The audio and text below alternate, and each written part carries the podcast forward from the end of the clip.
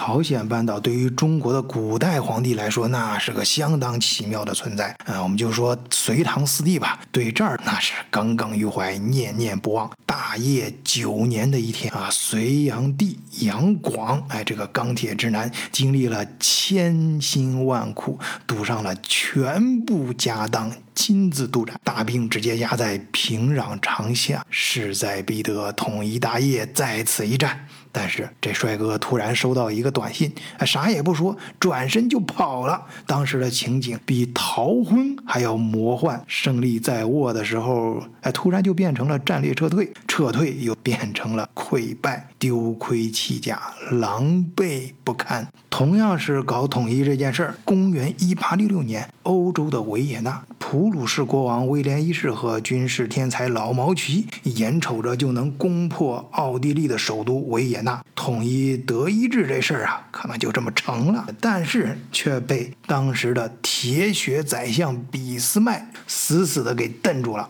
撤军必须给我撤军。同样是撤军，前者非但没有把敌国给灭掉，反倒自己从此一蹶不振；而后者呢，进退有度，左右逢源，最终实现德意志帝国的统一。大家好，我是晚醉啊，每晚必喝，每喝必醉的晚醉啊，喜欢乱翻书、瞎琢磨，您呀就看个乐，点个赞，肯定会发财。今天这话分两头，咱们先说钢铁直男隋炀帝杨广，他跟他爹呀。痴迷朝鲜半岛这事情，还真的不能怪他俩贪心。咱们可不能用现代人的眼光看待那片地儿啊！朝鲜半岛境内多山，地理和气候跟日本差不多，但是它跟欧亚大陆是连着的。哎，它不像日本是个岛。这连着的意思，在古代帝王的眼睛里啊，那意思就是率土之滨，莫非王土的意思。哎，所以从虽远必诛的汉朝开始啊，这儿就。战火纷飞了，后来还打出一个新罗、百济、高句丽啊三国的局面，哎，博得一个小中国的雅号。在汉朝和隋唐帝国之间，啊，确切的说是从曹丕篡汉到隋灭陈，总共三百六十九年。这期间有八王之乱、五胡乱华等等，还有魏晋南北朝时期各个王权像走马灯一样更迭，根本就无暇东顾。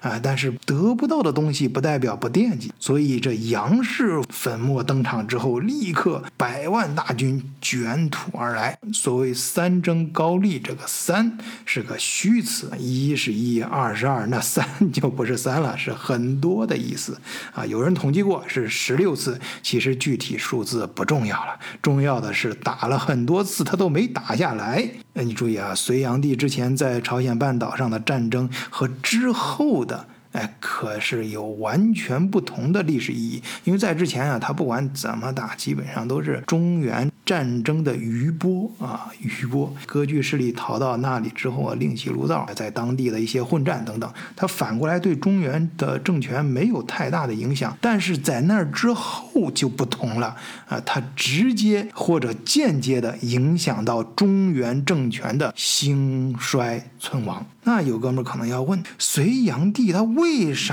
非得跟高句丽较上劲儿呢？用咱们的话来说，那是东夷之地啊，夷啊，为什么非要打，必须打呢？其实还真的有这个必要。首先可以给你举一个反例啊，罗马帝国当时统一整个欧洲的时候，包括大洋彼岸的英国啊，它都纳入了整个版图，但是唯独没有搞定北方的日耳曼蛮族，后来一直没有让日耳曼地区真正纳入罗马帝国的版图，因为那儿个地方实在是统治成本太高了啊。第一，气候过于寒冷，不产粮食。第二，那儿的人太野蛮，他不好管呐。啊，用现在的话来说，就是这个市场的教育成本太高了啊，开发成本太高，收益又太低，那就不值得干嘛。后来他又想到一个折中的办法，就是用当地的日耳曼人去统治当地的日耳曼。但是这个方法呀，当时可能是奏效的，但后果却非常严重。后来攻破罗马城的正是这些日耳曼人，当时的高。高句丽地区啊，不仅包括朝鲜半岛，还包括呃辽东平原。这农业文明它一点儿都不差，而且铁器、冶炼、手工业也非常发达，民风彪悍。所以对于中原政权来说，这绝对不是一个边陲小国，搞不定的话，后患无穷。所以到公元。六百一十三年，也就是隋炀帝登基九年的时候，虽然上年在这地方打了大败仗，还没搞明白呢，在那儿葬送了三十万将士，哎，尸骨未寒。但杨广觉得自己该吃的苦都吃了，积累的教训也足够多了，高句丽的国力也耗的差不多了吧？自己这运气啊，已经是倒霉到底了吧？总该让我触底反弹了吧？可是他不知道啊，这天地不仁，视万物为猪狗。底层下面还有地下室呢，地下室下面那还有更可怕的地狱。坚持不懈和万劫不复，很多时候那只是一个概率问题。呃，三月初三，隋炀帝到辽东城，也就是四月二十九日，宇文述、杨义臣率六路大军渡过鸭绿江。进军平壤，杨义臣作为先锋与义之文德交战，多次战胜。去年失败就是因为义之文德的背叛和计谋。这次，所以他们就格外的小心啊，都提着劲儿呢，这要一雪前耻。六月初三，隋炀帝就亲自督战，势在必得。可是就在他发起总攻之前，临了了，隋炀帝突然下令撤军。为什么？因为后方啊，杨玄感叛乱了。更糟糕的是，在隋炀帝故作镇定的撤退的时候，杨玄感的党羽，哎，就是他，他这个集团里面的一个高管啊，比较熟悉内部情况，出逃到高句丽了，啊，使得高句丽一下就了解隋军的虚实情况了，啊，于是那还有啥说的，直接追呀！那这就直接导致了隋军的撤退变成了溃败。好，说完这一头，咱们再说另一头啊。公元一八六六年，俾斯麦经过一连串的骚操作，啊，如愿以偿的逼得奥地利主动挑起战火。于是六月，哎，正是这北方人出门打猎的好时候，老毛奇就扛着最新款的德莱赛步枪，大手一挥，走起啊！近者逢辞伐罪，金辉难止，刘宗素守。今至水军八十万众，方与将军会列于吴。哎，你还真别说，这都是从北往南打，跟曹操当年的气质还真挺一致的。但是老毛奇可没曹操那么雄才大略、粗心大意啊，人家是精心策划的。从六月底的回诺瓦斯战役到七月初的萨多瓦战役啊，一路组合拳，那打的是有声有色，让奥地利直接就崩溃了。此时，普鲁士国王威廉一世和他的将领们啊，都要乘胜追击。奥地利哈布斯四宝王朝里面那么多漂亮的公主，可都别跑了。可是俾斯麦把这些心急的家伙一把就给瞪回来了。啊，急什么急？娘们有的是，别忘了咱们的初心，那是统一德意志，是干大买卖的。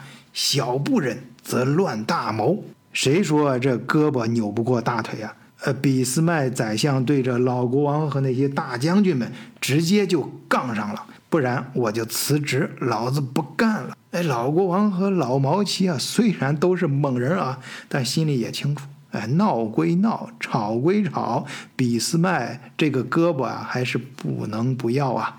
德意志在欧洲的中北部，东边有俄罗斯，西边有法兰西，北边是维京海盗的天下，南边横着阿尔卑斯山，还有斯拉夫人扛着巴尔干半岛的火药桶，都没一个是善茬。你最终要实现德意志的统一，那就像在一个复杂的机体。中间啊，正中间的地方做一个心脏外科手术，那还真得需要俾斯麦这种刚柔兼济，哎，套路叠着套路，各种复杂的操作。普鲁士先联合奥地利打丹麦，哎，再逼着丹麦翻脸，再联合法兰西和意大利打奥地利。这会儿在维也纳止步，他是为了下一步什么呢？再联合奥地利打法国，哎，普法战争啊，大家应该都知道啊啊！你可以以说这俾斯麦是东西南北玩弄了一圈儿，刚性十足的普鲁士人的人设他就崩塌了。但是最终他实现了德意志的统一，事儿办成了。在国家利益面前，谁又是永远的朋友？谁？又是永远的敌人呢。不过这俾斯麦他还是很有想法，不吞并奥地利，其实并不仅仅是战术上的考虑，也有更深远的打算。他想要建立的德意志帝国是一个纯粹的、质感、有行动力的日耳曼民族国家。奥地利哈布斯堡王朝靠姻亲关系拼接起来的帝国，虽然大。但是民族太多太杂，将要建立的德意志帝国要的不是大，而是强。在俾斯麦看来，大只会让周围的邻居忌惮或者惦记，而只有强才能赢得尊重。今天晚醉就跟大伙儿聊到这儿，历史下肯定还有很多有意思的小谜团。今天暂算是开个头，以后慢慢给大家展开聊。所以还请大家先订阅一下，最好是素质三连。咱们下期见。